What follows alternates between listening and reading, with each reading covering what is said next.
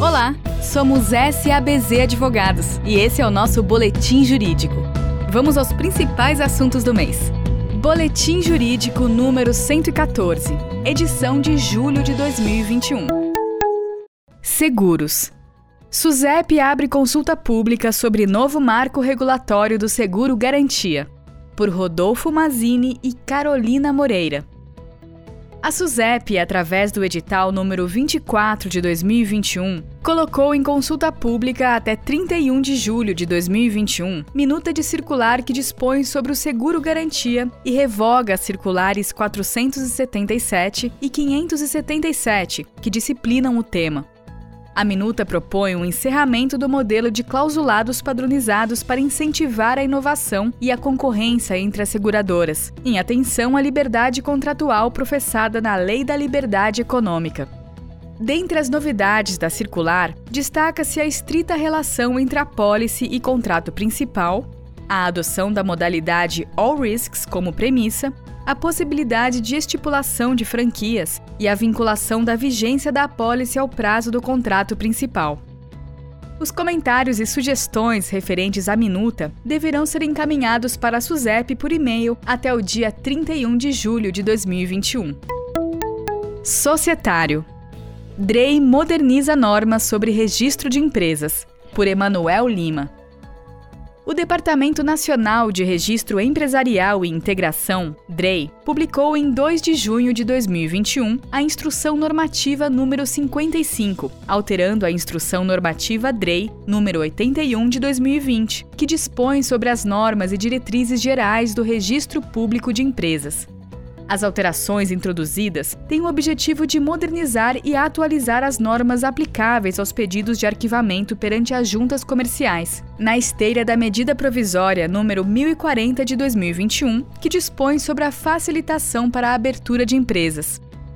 Entre as alterações, destacamos possibilidade de inclusão nos atos submetidos a registro de elementos gráficos como imagens, fluxogramas e animações, bem como timbres e marcas d'água, facultatividade da indicação do objeto social na denominação da sociedade, antes obrigatória. Possibilidade de utilização do número de inscrição no CNPJ como nome empresarial, seguido da indicação do tipo societário. Alteração do critério de análise do nome empresarial, que passa a vedar apenas o registro de nomes idênticos e não mais os semelhantes.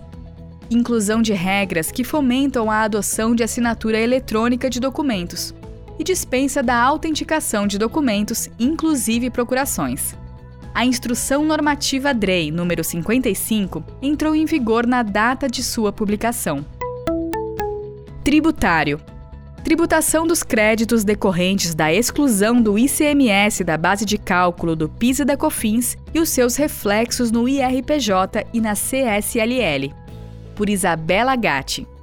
A exclusão do ICMS da base de cálculo do PIS e da COFINS, decidida no julgamento do recurso extraordinário, abriu margem a novas questões controvertidas, notadamente com quanto ao momento em que se deve tributar os créditos reconhecidos judicialmente. De acordo com a RFB, o trânsito em julgado da decisão que reconhece o direito de crédito do contribuinte é o primeiro passo para a aquisição da disponibilidade jurídica da renda, configurando o fato gerador do IRPJ e CSLL. Inclusive, a RFB reforçou este entendimento por meio de solução de consulta, que determina que os créditos deverão ser levados à tributação pelo IRPJ e pela CSLL a alíquota de 34%. No entanto, não há clara indicação nos termos dessas manifestações se as sentenças transitadas em julgado já quantificavam o montante dos créditos, isto é, se as decisões eram líquidas ou ilíquidas. Os contribuintes defendem que os créditos tributários decorrentes de medidas judiciais ilíquidas devem ser tributados apenas quando da homologação do pedido de compensação pela Receita Federal. Este tema é controverso e está longe de ser resolvido, pois há entendimentos de que os créditos já estariam disponíveis para o contribuinte a partir da homologação da habilitação. A tributação no momento do trânsito em julgado é o pior cenário para os contribuintes, pois anteciparia a tributação. Algumas empresas buscaram o Poder Judiciário para resolver a celeuma, porém ainda não há um posicionamento consolidado nos tribunais sobre o tema, de modo que não há como desconsiderar o risco de autuações pela Receita Federal. Tributário TJSP afasta Selic como índice de atualização para o município. Por Thaís Santoro e João Matarazzo. Em 13 de junho de 2021, o Tribunal de Justiça de São Paulo, em sede de agravo de instrumento, decidiu por afastar a taxa Selic como índice de atualização monetária para o município de São Paulo, a despeito do tema 1062 fixado pelo Supremo Tribunal Federal. A decisão do TJSP veio pautada no julgamento da repercussão geral número 810, RE 870.947, no qual o STF decidiu pela necessidade da Fazenda Pública utilizar índices de atualização monetária que efetivamente recomponham o poder de compra da moeda. Tal entendimento vai em contramão ao decidido pelo próprio STF, na ocasião do julgamento do tema 1062, que estabeleceu que os Estados-membros e o Distrito Federal podem legislar sobre índices de correção monetária e taxas de juros de mora incidentes sobre seus créditos fiscais, limitando-se, porém, aos percentuais estabelecidos pela União para os mesmos fins. Dessa forma, ao decidir pelo afastamento da taxa Selic, o TJSP permitiu a aplicação do índice IPCA-IBGE pelo município, o qual supera o limite fixado pela União para a correção dos seus créditos, afirmando que a taxa Selic não capta o fenômeno econômico da inflação.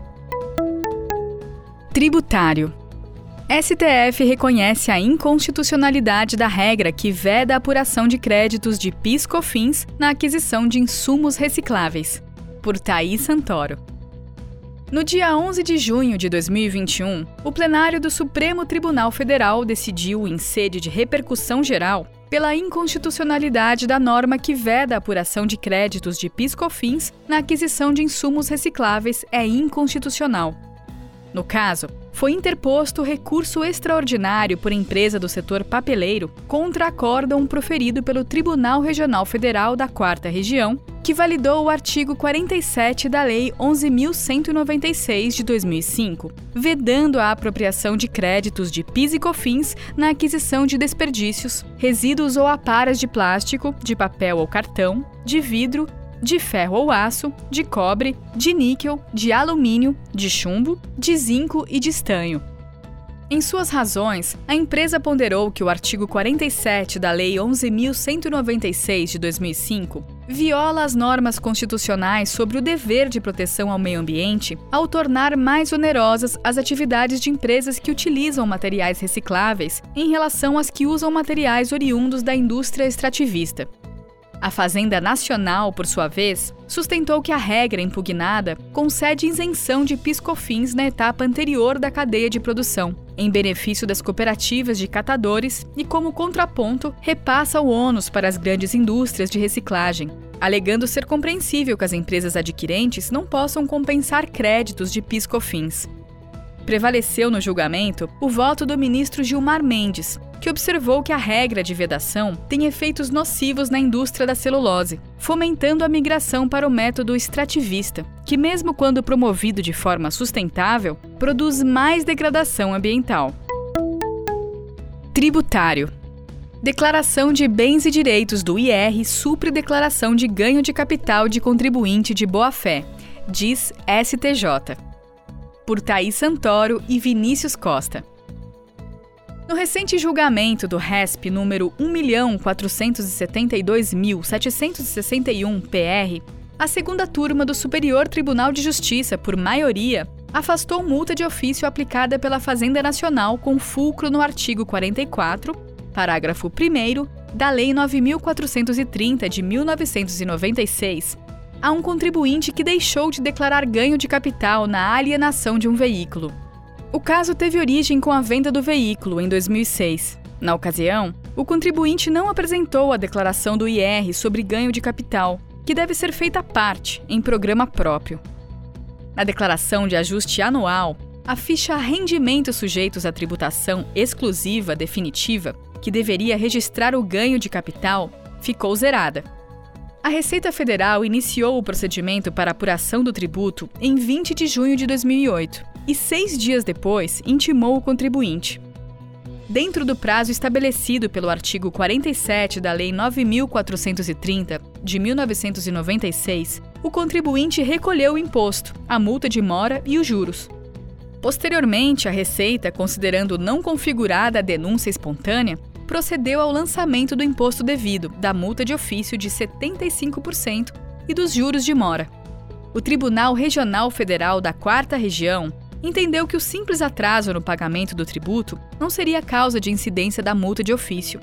Eis que a atual redação do inciso 1 do artigo 44 da Lei 9430 de 1996 já não traz a expressão pagamento ou recolhimento após o vencimento do prazo, entre as suas hipóteses. Ratificando o posicionamento, o STJ afirmou o entendimento de que, nas hipóteses em que for constatada a boa-fé do contribuinte, a informação constante da ficha Bens e Direitos do Imposto de Renda Pessoa Física supre a declaração de ganho de capital para fins de permitir o alongamento do prazo para pagamento espontâneo do tributo, a chamada denúncia espontânea. Gostou do nosso boletim jurídico? Inscreva-se nos nossos canais nas redes sociais. Procure por SABZ Advogados.